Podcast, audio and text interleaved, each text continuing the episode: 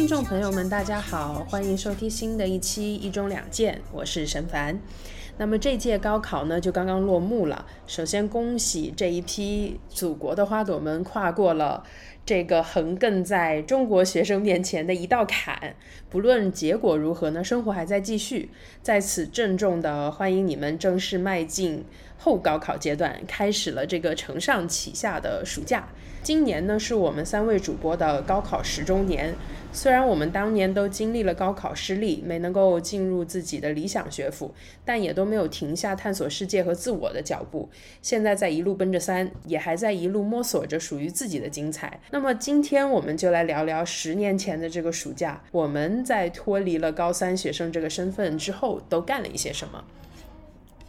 不知道大家还记不记得，你们高考完从考场里出来的那一刻是一个什么感觉？我当时完全崩溃，就是其实因为高考不是有两天嘛，我考完第一天就已经崩溃了，因为数学巨难，正好下午考数学，我妈都印象特别深，就是我那时候考完是哭着出的考场的，第二天基本上就是强撑着考完文综还有英语吧，也有一点啊，终于考完了那种感觉，但是同时也有一种感觉就是我完蛋了。小费呢？因为我那时是有个特殊的情况吧，我其实不是在白眼还有神凡的那个考点，就是因为我们本来高中都是一个学校嘛，但是因为我的学籍实际上并不是在那个学校，然后所以我那时候其实是。一个人跟着我学习不在这个学校的同学一起在另外一个考点进行了考试。为什么我要说这个背景呢？是因为像刚刚白眼说了，那一年的数学特别难嘛。当时咱们那个高中不是也特别优秀嘛？然后其实那一届的那个数学的确打击到了很多平时可能都自我感觉挺好的同学。那那时候我就听说晚自习大家都很凝重，因为很多人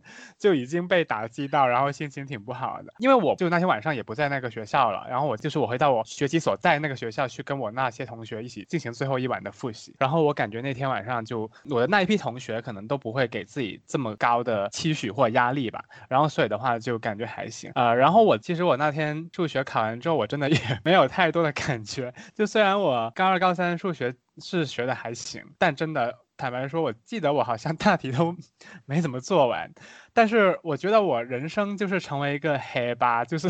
粤语的，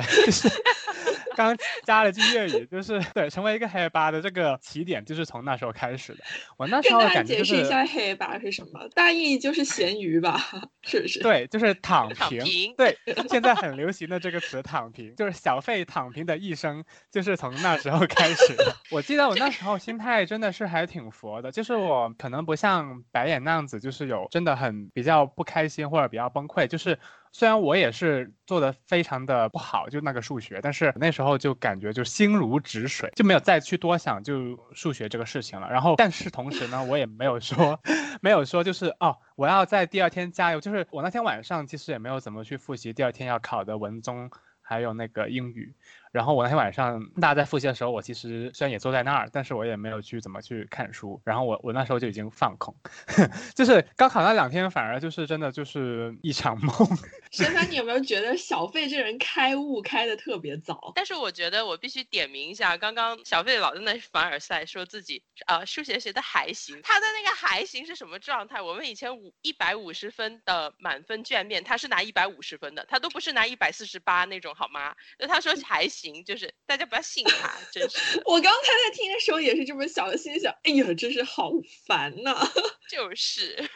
我觉得我当时的状态好像跟小费有点类似，但是不到开悟，还在懵懵懂懂的那个状态。所以其实我高考那两天，包括高考考完那会儿，一直处在一个很麻木的状态，因为我们的高考其实也是我们高中生活，以及就是我感觉我还能作为一个小孩儿，一个生活。状态的结束的一个点，高三的下半学期吧，其实一直沉浸在这种状态里面。我还认识了一帮就是我自己特别喜欢的朋友，玩的又很好，所以我老觉得我不知道我能不能再遇到这样一批志同道合的朋友的这种感觉，反而特别强烈。所以有时候呃晚自习复习的时候，因为我坐我们班最后一排，看着大家背影的时候，就有一种啊，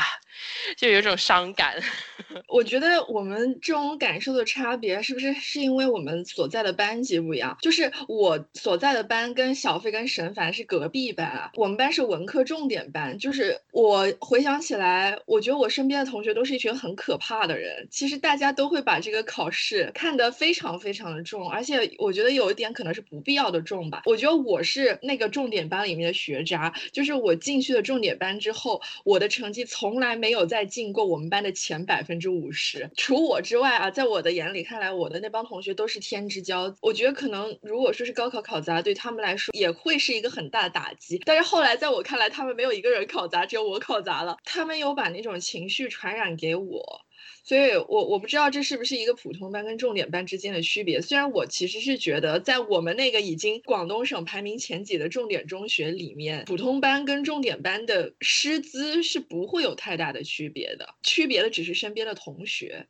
然后，重点班只是把那一批看似最会考试的人聚集到了一起，那种那种压力，我觉得想想真的是很可怕。因为其实我们的节目是有高中的小朋友在听的，我也想跟大家说一下，如果说你没有。进入重点班也不用对这个事情太过的有执念，因为像我，我也是回过头去看了之后，我才会觉得其实我的成绩也就那样了。进重点班不会让我的成绩有太大的所谓的提升的，说不定待在一个普通班里，高二高三两年心情更好，然后我到最后高考的发挥也会更好。这些东西都很难说。其实我觉得我们那个班当然也是有很不一样的同学，到了后期其实也呃懒散的状态就变成了真的就是很怎么说呢，很严肃的。这个状态，感觉到某个阶段开始，大家都会真的认真起来，然后就是为了这个考试，就是去想去拼一下这样子。这可能就是中国学生的一个现象吧。无论你是在哪个层次，就是到那个时候，社会就会告诉你，然后学校、家长、老师都会告诉你，这个就是改变你人生的转折点，你一定要把握住。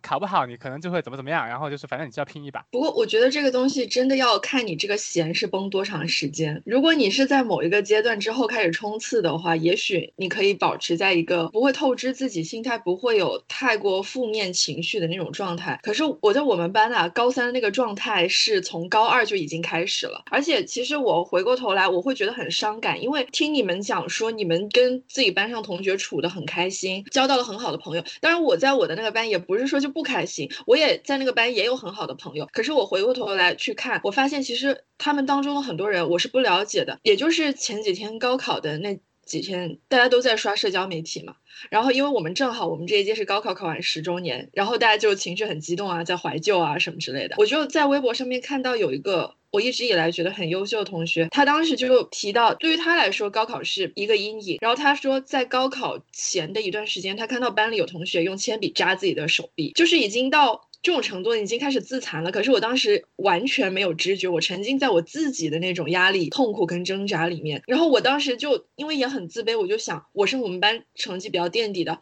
是不是只有我一个人这样子？但其实有可能不是，就是一个看起来好像班里面所有人都很优秀的班级，你不知道其他的同学也可能跟你一样痛苦。过了十年之后，我再听到这样一种细节，我觉得真的非常非常的难过。我会有更深感受，就是为什么我们的十七岁、十八岁要过成这个。样子，虽然我们那届高中生当时那个状态，可能相比起现在的很多学生来说，确实可能会更简单一点吧。但是我觉得我们的生活要处理的事情，其实一点都不简单。嗯，就是甚至说它其实是很复杂的。我们除了校园里面的事情，你作为一个高三学生，你回到家之后是要面对一个家庭的，这个家庭。跟你可能不处在一个同步的状态。我回到家里面之后，我还要去处理像我爸跟我妈他们对于高考很不一样的状态。像我妈，她就希望我能够尽自己所能，就好好学，好好考。最重要的是我自己对自己要负责。嗯，但是在我爸那儿，他就希望看到北大清华的录取书。所以他其实对于在义务教育阶段经历这些压力什么，他其实并不是很了解，他也不是很关心。哦，我就觉得其实我当时回家是呃压力还挺大的。刚才很沉重的话题聊了好一会儿，那我们先先聊一些开心的事情吧。就是虽然说高考都考的就嗖嗖吧，那但是我觉得在高三的暑假，其实还是有发生一些起码让我对我个人来说比较开心的，然后印象深刻的事情的。而且我觉得那个时候是我们。走向成年嘛，就十八岁一个很重要的节点，然后可以开始做很多以前未成年人不能做的事情了。就大家在这个暑假当中有没有一些难忘的新奇的体验？我一考完的那个星期。呃，我就去打了耳洞，因为我想打耳洞很久了。然后我妈就跟我说：“那考完就去打吧。”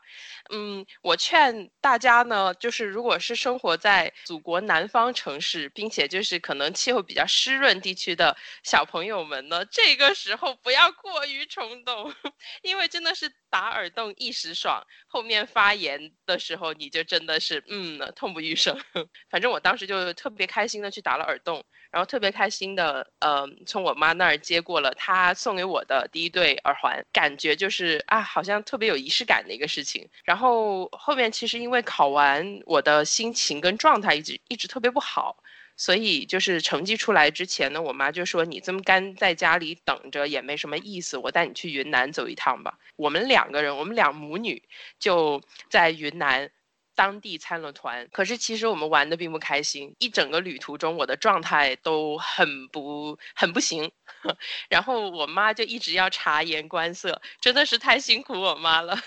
就也一一直要体察我的状态。后面其实我们本身还要去西双版纳的，但是就是去西双版纳之前，我觉得不行了，我太累了，而且我觉得我。心里的状态真太紧绷了，所以我后面就，嗯，其实就没有跟我妈去西双版纳，我们就脱离了那个团，就自己先回广州了。特别难忘的一件事情就是我跟我妈一起去了酒吧，然后我们两个人一起坐在那种清吧里面喝酒听歌，然后吃点零嘴什么的，就我我觉得还是我挺难忘的一个体验。我刚刚就在很努力的 回忆，因为刚刚那个白眼说 怎么怎么说，就是要做一些未成年人。不能做的事情，我在很努力，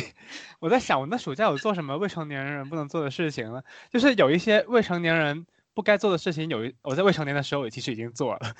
这个 我们留到午夜档好好跟你聊聊。哎呀，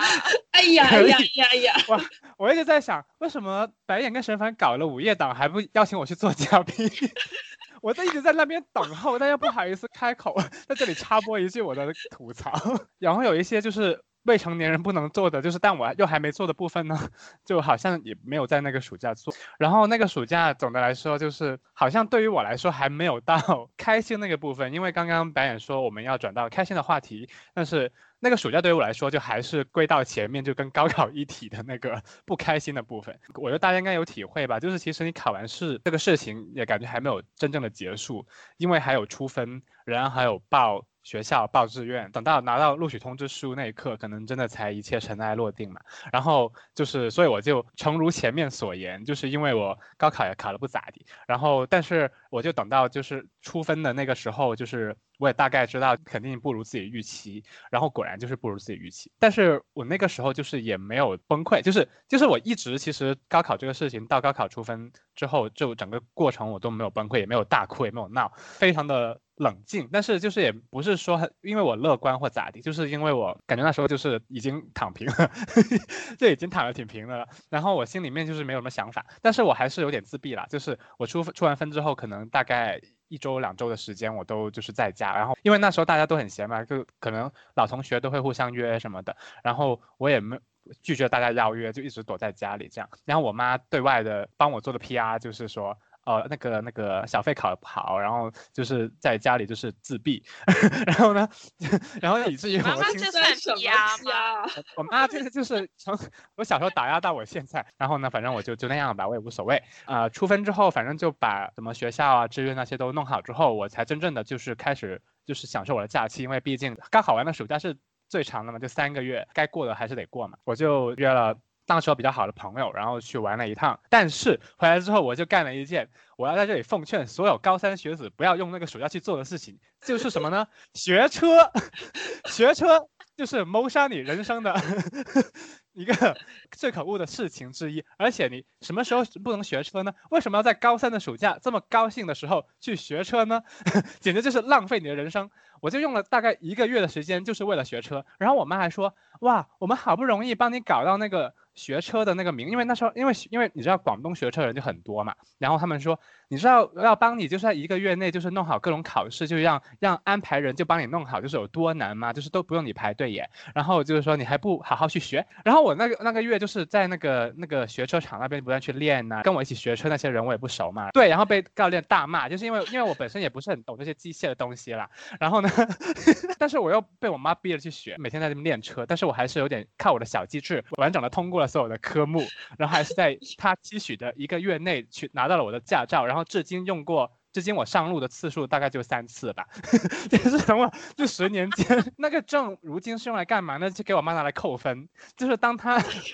是要扣分的时候，他就会说：“啊，喂，小费呀，那个你可以帮我在那个 A P P 上就是扣一下分吗？”然后我说：“哦，行吧。”然后我就帮他去扣分，这样。然后等于说帮我妈拿了一个 扣分的 buffer。然后除此之外就别无他用了。然后所以的话就是真的很浪费时间，而且主要因为我觉我理解有些小朋友可能就是喜欢喜欢车或喜欢开车，那你就那当然就。去去学呗，但是我就是根本对开车毫无兴趣啊，然后我就觉得这是一个浪费我人生的事，就是我人生如果没有驾照，我也不会觉得有任何的损失，但是因为就是被迫做的事事情，所以就还蛮不开心的。然后学完车之后也没什么别的时间了，就开学了，然后我就去上学了。所以就是千万别学车，除非你爱车，这是我对所有听众里面的小朋友的劝告。所以这个夏天 不要冲动打耳洞。不要冲动学车。对，然后我们听一下白眼，要大家不要做什么。白眼可能会奉劝一下大家，女孩子们第一次穿高跟鞋的时候，不要野心太大，买太高的，要不然会崴到脚。就是非常实用的建议。虽然说我当时考完高考之后，也大体上是很很不愉快，而且这种不愉快其实直接就延续到了我大一的整一个。刚开学的那个阶段哈，但是中间还是有很多让我觉得很难忘、很开心的事情。当时我爸我妈看我太难过了，然后呢就想带我去散散心。正好当时我爸学校的老师要在鼓浪屿开一个那种钢琴独奏会啊，然后请我们去，我们就一家三口去了厦门，玩的很开心。而且虽然说高考考很很杂，但是呢考完了还是有一种啊自由了，我要走向新天地的那样一种感觉。所以我从厦门那个机场出来，坐上出租车的时候，那。的感觉我印象特别深，就是迎面吹来那种海风，风里有海的那种咸味儿，很舒服。然后就是其实厦门的夏天，我感觉没有广州那么热。没有广州那么湿热。那个在我的印象中，那是我们一家人唯一一次那么休闲的去一个地方，一家三口去旅游，然后还有各种走街串巷啊，吃街边的小吃啊什么的，就还蛮开心的。然后还有呢，考完高考之后，另外一个对我来说很重要的事情就是，我可以名正言顺的花很多时间跟精力来打扮自己，因为我其实一直是一个非常臭美的人。但是高中的时候呢，没有钱，没有时间，没有条件，也没有审美，在这个。事情上面来，反正走了很多弯路啊。黑历史就是那些什么淑女屋连衣裙，现在回去看土的不得了。然后呢，高三的那个暑假，我就各种去逛街。首先是要求我妈带我去逛街，然后我妈就给我买了两双高跟鞋。其实最开始买的那两双双高跟鞋，就是那种坡跟。不是很高吧，就三公分。但是对于我这种菜鸟来说，我当时要 hold 住，其实也还蛮不容易的，就适应了一段时间。然后后来呢，自己斗胆去买了更高的，就不行啊。现在是吧？十年过去了，我已经成为了一个只穿平底鞋的，在这一方面非常躺平的女子了。另外，我印象很深的就是我妈给我买了两条连衣裙，一条粉红色的，然后一条是那种海蓝色，还带。带条纹的那种很飘逸的小连衣裙，当时特别喜欢那两条连衣裙，老穿老穿老穿，大概就是这样吧。那个高三的暑假就是试图让自己变美。刚刚听白眼跟小费这么讲他们怎么过暑假的，我又突然想起来一件事情，就是其实高三这个暑假还会发生的一件事儿，就是谢师宴，大家有印象吗？小费可能没印象，因为小费没出现吧。我刚刚就是一脸茫然的看着 陈凡，然后就是因为我印象特别深刻，就是谢师宴那天，大家都跑来问我说：“哎，你有没有跟小费联系上？因为小费失踪好久了，所以我印象特别深刻。因为那段时间就是我刚好就是我陷入自闭的那个时候，所以我我记得我就好像拒绝 参加一切就是会见到同学的场合。”我最后一次见到大家，应该就是那个高考完，然后还没出分，咱们不是去了那个毕业旅行了？这也是那个高三完的暑假大家会必做的一个事儿。我竟然忘记了。对，毕业旅旅行，反正那时候咱们班的那个还是挺野的。我记得我们是去了，就是也是广东省内的一个城市，然后反正就是白天我们逛逛景点，晚上就在酒店里面就是玩游戏或者什么的。然后我记得那天晚上就还喝，呃，我反正我是喝了挺多酒的，就是因为我们最后就有几个同学，然后就聚在某一个人的房间里面，大家也没睡，然后就那边就是边聊边喝。然后我记得那天晚上我是彻底没睡，然后就不知不觉天就亮了，然后第二天。我们就一起坐大巴回去，我就直接在那个大巴就上就是躺倒，然后就直接睡了全程。然后但是后来还是顺利的回到家里。但是回到家里之后，我立刻就钻进我的房间，然后灯也关上，然后把把头一蒙，然后我就直接又继续睡了。当我醒来的时候，我发现我的手机上有无数多的。短信还有未接来电，然后怎么回事呢？然后就是因为你这故事还有悬念呢。然后就是因为那个我妈那天到家之后，她打开我房间，但是没看见我，就是她以为我没回来，但是她知道那天是是应该是我毕业旅行回来的那一天，然后她就以为我失踪了。然后他就开始联系我所有的当时高三的 同学，说小费失踪了，小费失踪。然后我的高三同学也不知道咋地，就大家也也信以为真。然后呢，就开始上在微博上寻人，你知道吗？还记得那时候有位同学，他就还很细致的描述说小费，但写的不是我本名啊。然后就说当时呃是戴了什么样的眼镜，穿了什么样的衣服，在哪个地方下了车，现在失了踪。然后呢，请大家有。知情者就是联系谁谁谁，然后他发了之后，所有的同学都开始转发哦。我已经笑到不行了。我人生第一次被失踪就是这个事情。后来我妈再进我的房间把我发现了之后，这个事情就这样。但是真的是我第一次人生第一次社死现场，就真的特别的惨。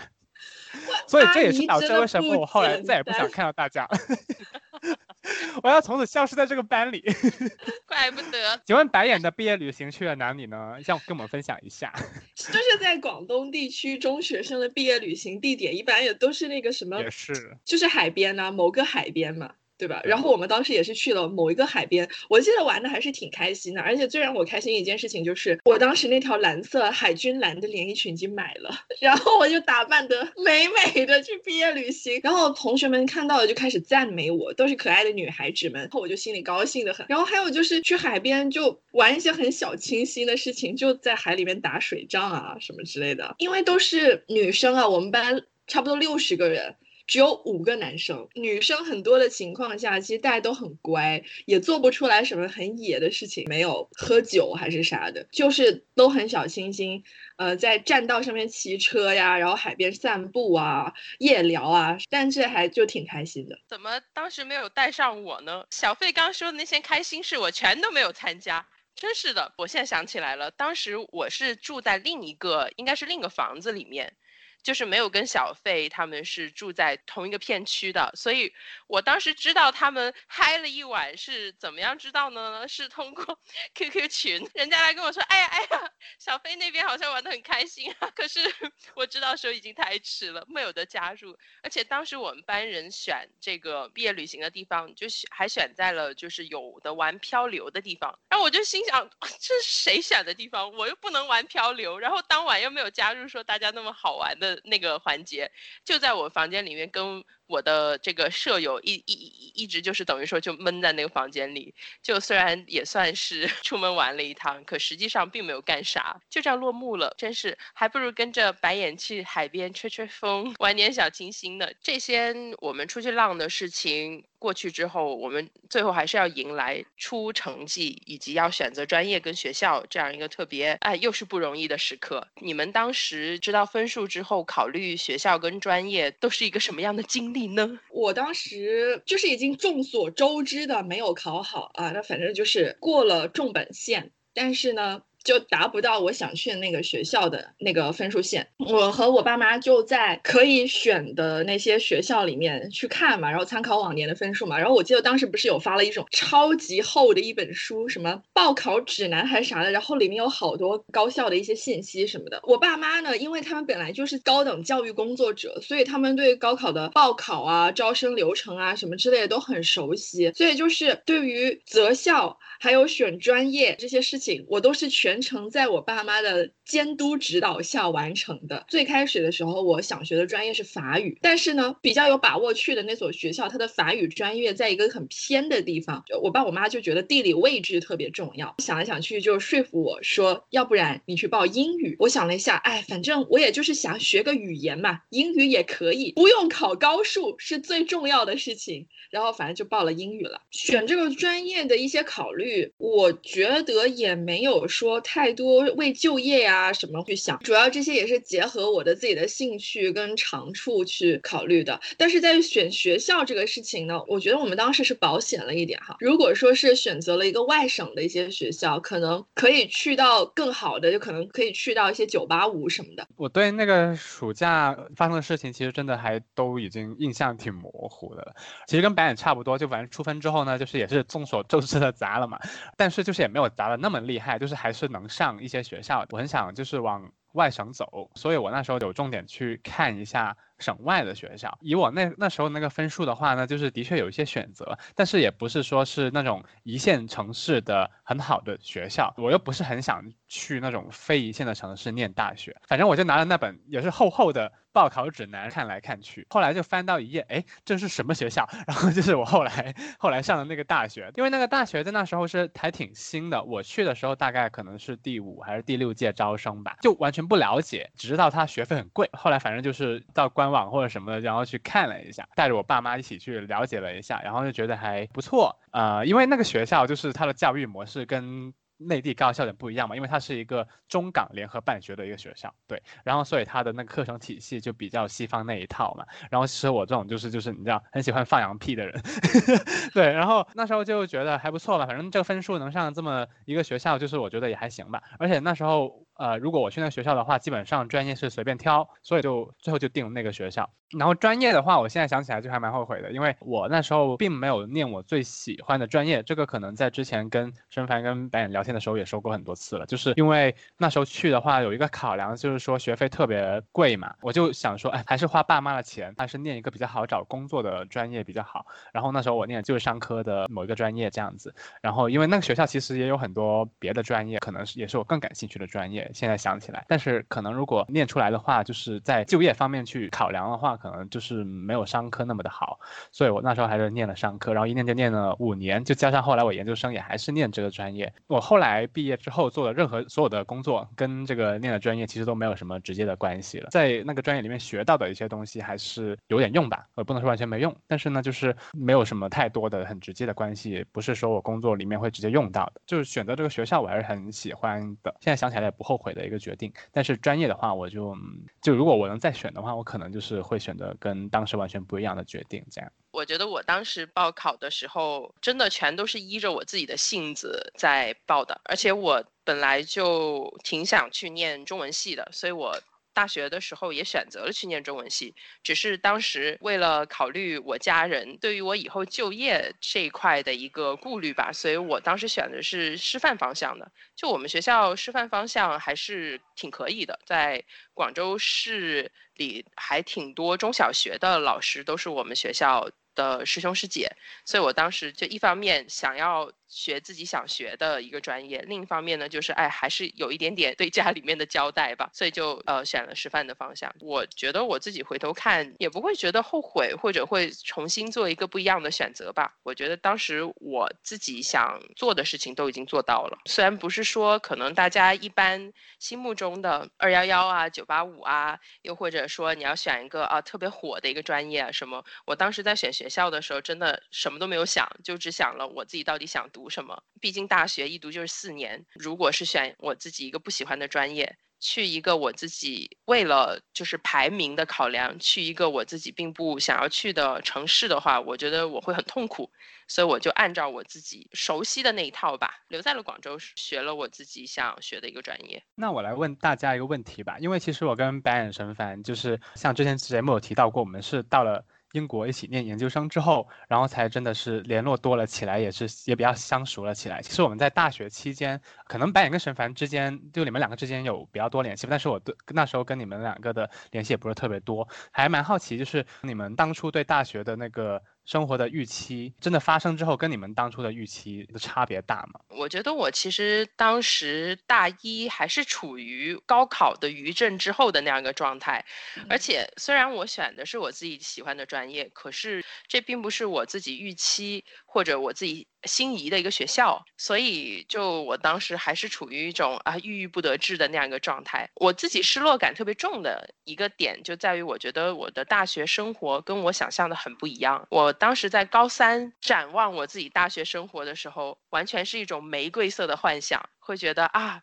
就是有很多志同道合的人能够聚在这个学校里面，聚在这个专业里，我们能够讨论很多跟文学相关的事情，然后大家都是文学爱好者，我们也能够一起做一些什么事情。等到进了学校之后，就发现中文系全都是别的专业上不了，然后调剂过来的学生。大家都很郁郁不得志，就让我觉得非常的怎么说呢难受吧。而且我们当时就很多同学原先是报了财会专业，原先是报了英文专业的，可是因为他们分数不够，所以都调剂到这个中文系这边来了。但我是自己选择的，我是自己选择这个学校，自己选择的这个专业，而且是怎么说呢，有一点儿那个热情在那儿的。然后我身边的朋友。呃，身边的舍友以及身边的同学吧，大家都是一种，其实就是我要混个文凭，我把师范证拿到之后，我看一下能不能当老师，不行那我就干别的。又或者说，其实他们在第二年的时候都已经读起了二专，嗯，去读他们自己想读的财会专业，又或者是去另外学一个英语。所以其实我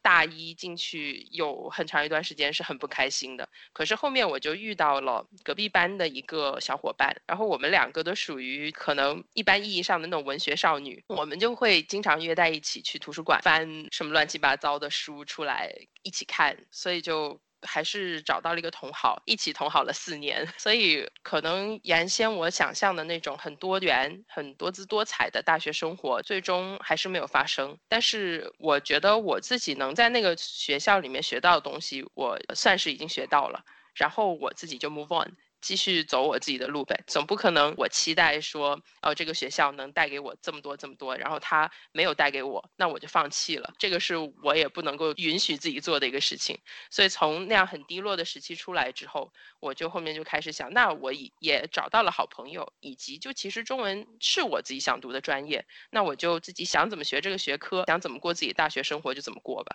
我觉得陈凡刚才说的大一处在高三。高考过后的余震当中，我觉得这个应该。可能大家多多少少都会，这个给我们留下的烙印还是太深了。就无论说你高三过的是开心还是不开心，它都会在你身上留下一些痕迹。而且，其实我现在想想，那波余震过后，还是有很多东西被我带到了往后的人生当中。我其实到现在都没有完全摆脱高中，尤其是高三对我的影响。呃，有一些内容，因为我们很日常之前做过一期关于高考的节目，那一次聊的可能方向有点不太一样。我应该在那一期节目里面有提到。到当时进到大学之后，我本人肯定是落差非常大的，因为首先去到不是一个我很理想的呃环境，然后另外一个我觉得很具体的一个失落感是在课程设置上面的，因为我一开始设想的英语专业是你一上来你就有文学课可以上，然后老师会带着你去读一些作品什么的，我我我是这样子想象，可是我后来进去了之后，我发现。大一的英语专业只是高中英语教学的一种延续，我们上了什么呢？英语口语。英语泛读、英语写作、语音纠正，还有那个英语听力什么之类的这些东西，对我来说就没有什么难度，然后也比较无聊。但是我可以理解，因为就是可能其他有一些是广州市外的，他们可能之前的语言教学条件没有那么好，那些东西对他们来说都已经是难的，是有挑战的。但是对对于我来说，就是因为他没有给到我任何新的东西，所以我就很失落。然后我也就当时。有时候会逃课什么的，还有另外一种失落感是，我想的是我很渴望一种急速的、马上的从高中还有高三的那种状态里面摆脱出来，然后我想要看到的是一个有很多的知识的交流发生，然后有很多辩论发生，有很多的 idea 出现的地方。但是我当时看到我的同学们那个思维还是非常高考式的，然后大家聊着怎么样去晚自习。你想想，大学的时候每天要上晚自习，我的天呐！因为我们当时也会有期中考试啊，什么有月考、小小测什么之类的，然后大家也会非常的就是 care 那个分数。我整个感觉我就觉得无聊，跟我之前想象的这种大学确实很不一样吧。但我也还是有去做很多其他的事情啦。可是这些事情现在想想来说，其实有有一定的功利性。就比如说像去考雅思啊，嗯，找实习呀，有很多有意思的体验啦。但是我。后面去想想，其实我们读大学那期间，在广州那个地方是有很多有意思的事情正在发生的。校外会有很多的沙龙，很多的论坛，有很多事情可以让你去参与。可是我当时都不知道，然后我也没有去了解这些方面相关的资源。这些是我回头想起来会觉得有些遗憾的。我觉得大学的体验的确是跟这个学校本身的一个氛围，就包括白眼刚刚说的这些，它的整个。教育体制的这个设设计，然后还有你遇到的人等等的一些，都还是挺有关系的。因为我觉得白眼应该就是很适合，如果说国内的话，可能就是港式那一套。因为我的学校就是偏港式嘛，就是它的那些无论课程设置还是教学的方式等等的，都是挺港式的。然后所以也是就偏等于说就是偏西方那一套。我们没有高数。然后也没有呃马克思就这类型的课程，然后我们那时候可能大一去的时候，就是上的任何一门课就已经开始像我后来念研究生的一样，就是等于说我们有什么 midterm 有 final。然后要写一些 paper，然后还还还有一些 presentation，然后我们学校就很注重什么 presentation 这种东西。其实我觉得对于我来说，真的有点因祸得福的感觉，因为我那时候我没有想到进到这个学校会是这么的一个体验，就让我的思维等于说开阔了很多。然后等于说好像用用一个比较低的成本，然后进入了这一套开放一点的这种教学的这种模式。到后来我到英国的时候，就是感觉完全就是无缝衔接，因为英国其实就是港式的那套，就是跟英国是差不多一模一样的嘛。然后所以是那些考核的方式，然后包括。老师讲课的那种感觉，然后什么巴拉巴拉那些，我就立刻的无缝的，就是接受下来这样子。嗯嗯，我觉得就是回想起来，我感受比较深的，就是因为我当时是在大学城念的书，然后大学城就像是国内一本跟二本学校资源差异能够非常明显感觉到的一个缩影。就是因为我们当时那个大学城里面有二幺幺九八五的学校，因为像我的母校，它就是一个二本学校。然后就是像白眼提到的，就是在我们身边发生着的。在社会上发生着的很多事情，你就很明显的能够感受到，是这些教学资源，包括就是可能学生群体的一个素质比较集中的这些高校，它就会在大学城里面引领一定的风潮。就比如说像性别研究啊这些，那肯定是当时的小红花会。就是中大的一个学生社团，它不仅仅是一个学生社团了，它也包括有一些师资力量的加入，它是一个像是研究网络一样的这样的存在。当时因为刚好我们那一届有一些中大的博后出战了，到我们学校来教书，所以就把这样一个。网络给带到了广大，广大也就是我的母校广州大学，就是这个是我觉得我们学校比较缺失的研究氛围。然后很好的就是刚好也比较幸运的有一些青年教师的师资力量加入，把这样一种研究的方式。以及研究的视角带过来了。可是，如果你只关注中文系的主课的话，因为我们大部分还是在学习中国古代文学、中国现当代文学的这个分量都不算太大。然后，我觉得是对那个老师跟对学生的挑战都很大的。一个学习的过程，然而这个学习的过程其实是可以通过很多新的一些教学的方法去传达，但是很可惜的，我觉得很多我不知道别的念二本学校的学生会不会有这样一种感受。我当时的一个比较直接的感觉就是，我觉得大家其实没有谁是来大学学怎么做学术的，就是这种有导师带着你去指导你，有这样一种学科思维。以及就是你实操，其实具体是怎么做的？即使是中文系，中文系 也不仅仅是靠悟的，你要从这些具体的文本到悟的中间这个阶段，其实是非常需要老师来带领你的。所以其实我真的每每谈及高等教育，我就觉得其实教学是特别特别重要的一环，这个是学生来大学想要学到的。以及最宝贵的一个可以带着他们跟他们走一辈子的东西。可是，其实我们现在大学，包括其实现在英美的学校，可能美国好一些，但是英国这边也是。我觉得，其实老师们对于教书这一点。没有对他们自己的研究要上心。教书，它虽然我们现在在避免说，呃，把这个育人的担子也加到老师身上，但是教书它本身已经带有了这一部分的这个内涵在。我觉得这个是我回望我的大学，我觉得比较缺失的一个部分，以及特别可惜，就是我四年的时间在这个学校里，但是其实你没有把我好好培训出来。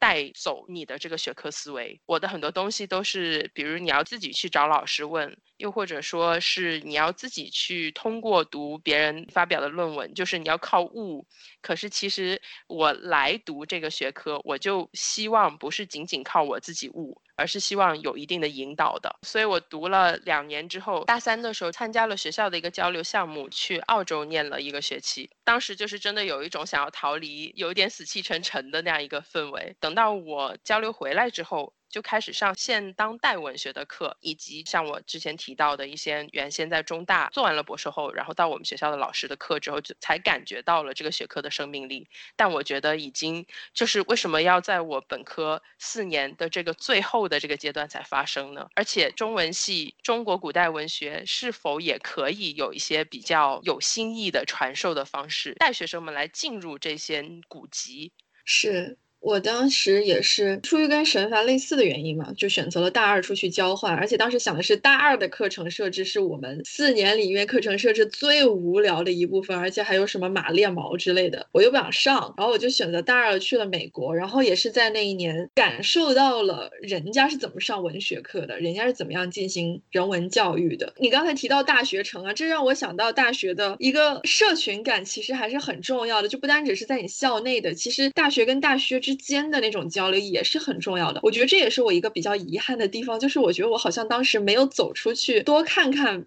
别人的世界，其实我虽然没有在大学城，但是我所在的那个地方周边也有好几所大学，就跟我们隔着对面的就是暨南大学啊。对，暨南大学他们新闻系非常的强，而且他们是国内第一所专门一开始是给侨胞读的大学，然后就整个学校很洋派啊。在我看来哈，在又隔壁又有一所工科学校，然后再往稍微偏一点的地方走一走，就是一所以农业专长的学校嘛。每个人进去了之后都想着我就是下一个袁隆平。我们大学城也受益于这所学校提供了优质奶源以及酸奶产品。哦，对对对对对对对，每一个学校的食堂都一定会供应华农酸奶，感谢感谢你。就我不知道为什么，就当时我自己的感觉是在那一个片区，并没有形成一个像样的大学与大学之间的社区。但可能只是我自己吧，因为我自己也没有很活跃去参加一些社团啊什么之类的。但其实我当时还蛮想去知道其他学校的同学都在干嘛，然后有什么有意思的事情发生。感觉自己的世界还是比较小的，比较封闭的。这这也是我一个比较遗憾的点。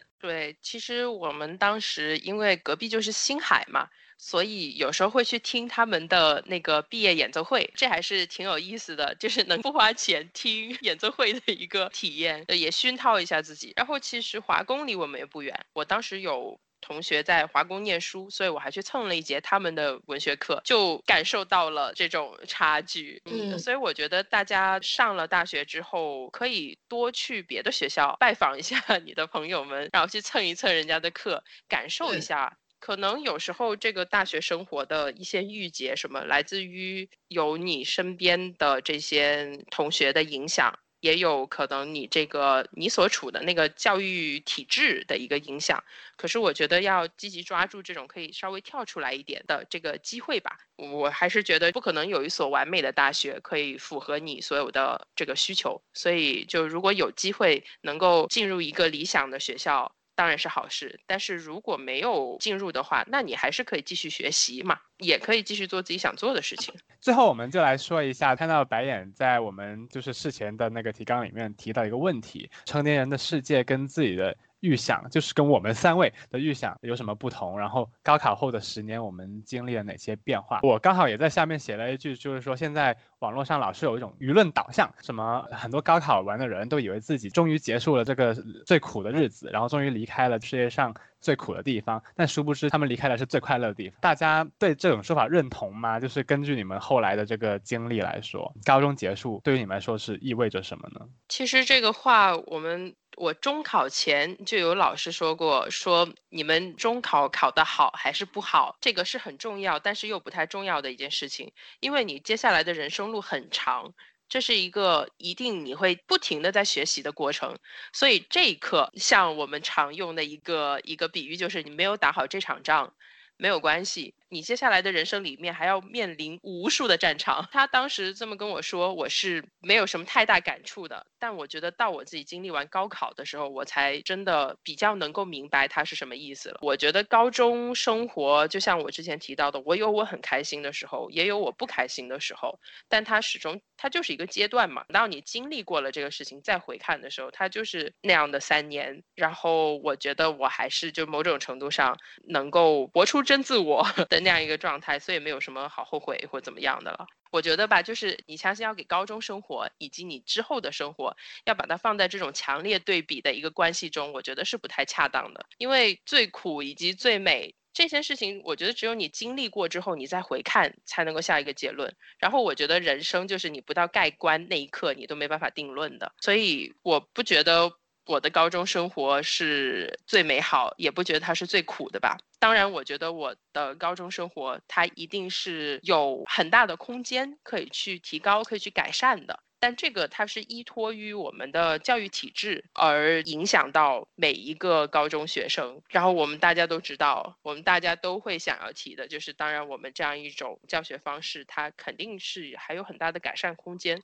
所以我觉得比较希望的是以后能看到改善空间，它在实际生活中的一个发生吧。其实我是觉得刚才小费提到那种言论风向跌味很重。就是像一大堆，其实你自己就倚老卖老，在指点后辈，呃，在指点年轻人说，你们都身在福中不知福，呃，然后未来的社会有各种险恶，有够你们受的。其实我并不这么认为，我觉得现在让我去回想，我还真就认为我当时逃了一个，可能不是最苦哈，现在读博也很苦，只是不一样的苦，没有办法比较。但是我还真就认为我自己真逃离了一个非常苦的地方，我很高兴那段时间终于结束了。而且像我一开始说的那种压力，就是可以大到。有同学去自残，大到让我觉得我活在一个真空的窒息的环境里面，没有办法去了解我身边的同龄人。我觉得是一种很悲伤、很遗憾的体验。我觉得十七八岁是一个有很多可能性的年纪，你的学习、你的经历、你的学习能力都很很强、很很充沛，你应该要有这样的机会去探索更多的东西，或者说是以一种更自由、更灵活的方式在生活。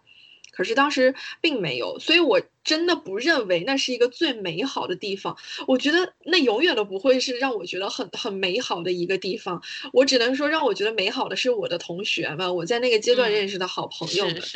嗯，然后还有一些可能说是比较好的老师吧。呃，给我留下了一些影响。可是我从来都没有觉得高中三年美好过。然后在高考十年后的时间里面，我觉得一个很重要的变化是我开始慢慢的找到自己吧，这个是很重要的一个变化。当然，现在我会看到有些小朋友可能非常早的就已经对自我啊这些东西有一些思考了，我觉得很很很棒。但是我当时我觉得我就是懵懂的，我我很懵懂，我的世界里面只有有考试。课余的爱好就是看小说，我就看看小说。看似好像是一个很有主见的女孩，但实际上，我觉得我没有去认真的想过我到底是一个什么样的人，然后我我要过一个什么样的生活。我觉得我。在高考之后很长的一段时间里面，到可能到差不多在研究生那个阶段，甚至就是几年前的事情，我都一直是被那种传统意义上的优秀的标准在推着走的，就是我要成为精英，我要成为一个大家世俗价值观里面认为很优秀的人。也就是这几年，我才开始对这些问题有了一些不一样的看法。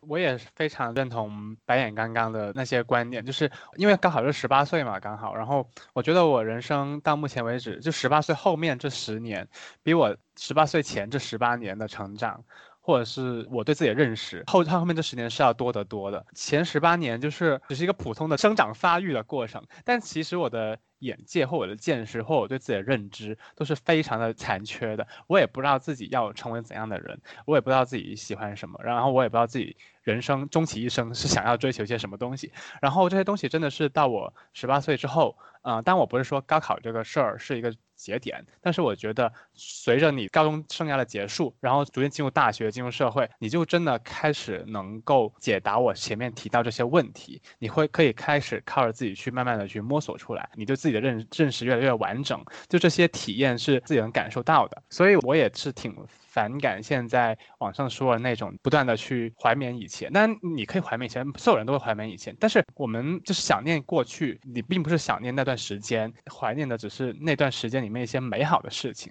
就是那些值得我们去记得的，然后我们现在想起来还会觉得很高兴的事情。但是这些事情在每段时间都是少数的，其实大部分时间我们都就是就是正常的活着。我就像我的话，我会更愿意着眼于我现在的生活以及我之后的生活。对，其实每一次说到。高中生活的美好瞬间，你让我去怀念的话，我都能想到一个非常具体的场景，就是高一的时候，我跟沈凡下了晚自习之后，凉风习习，然后我们走到饭堂去买雪糕，或者是是买那个子母牛奶。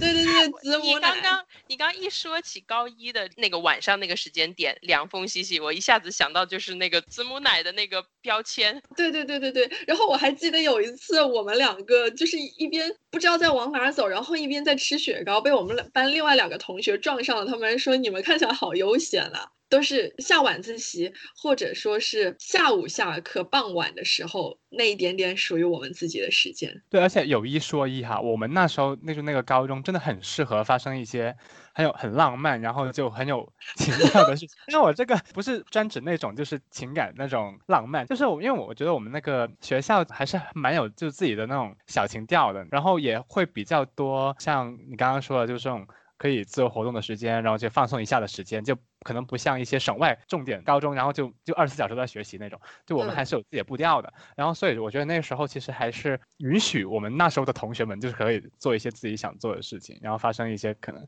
对自己来说比较难忘的事情。我还记得当时我们学校还有很多社团，我就不知道现在的高中生活里面还有没有这种社团生活的部分。我特别喜欢的就是我们学校还有什么五子棋社，虽然听起来老不正经了，还有什么动漫社，还有天文社。天文社我印象特别深刻，因为好像我们高中三年期间有过几次这种呃天文现象。然后他们还会组织，就是呃学生，就是半夜在操场上面去看流星雨。他们会把他们那些超级昂贵的这个望远镜什么的搬到操场来供大家使用。我觉得还是一个这种学生团体的这种生活，不仅仅是围绕考试进行的那个部分，是让我一直记到现在的。嗯，对，而且我还有一个印象很深刻的瞬间是，也是有一次跟沈凡在宿宿舍，忘了，就周末我们没有回家，然后就听到隔壁宿舍还是哪里有有人在拉小提琴，就是我们的一个同学在拉小提琴，非常好听。就我们学校有很多很厉害的那种特长生吧，可能师从某某大师的那种，然后当时反正就听就觉得哇，好好美啊，就好棒呀，就。好像就确实还挺浪漫的，是，而且其实我们不是每年都会有戏剧节、艺术节，还有体育节是轮着来的嘛，所以我就觉得跟我 中二时期的我向往的那种日本的学校，呃的那种生活还是有点类似的地方，这件事情就会让我印象比较深刻吧。我觉得在这种考试跟考试之间，学生可以有的一个喘息。以及就是能够干一些自己，嗯，兴趣爱好这块的，呃，这个事情的时刻。所以我就每次有这些活动还挺开心的。今天聊了很多啊，像小费之前也说过，我们三个老人家嘴有点碎，也不知道自己在聊什么。但总的来说呢，就是其实没有什么建议好给大家，然后我们也觉得自己没有什么立场可以给大家建议，因为我们自己都还没有活明白。但是相信大家都有自己的路可以走，然后呢，自己的人生里面的问题自己可以去找到答案。那我们今天的节目就先到这里，下期一中两见，再见。见，拜拜。拜。珠江水暖，木棉花开。飲茶叹世界，吹水唔抹嘴，一盅兩件。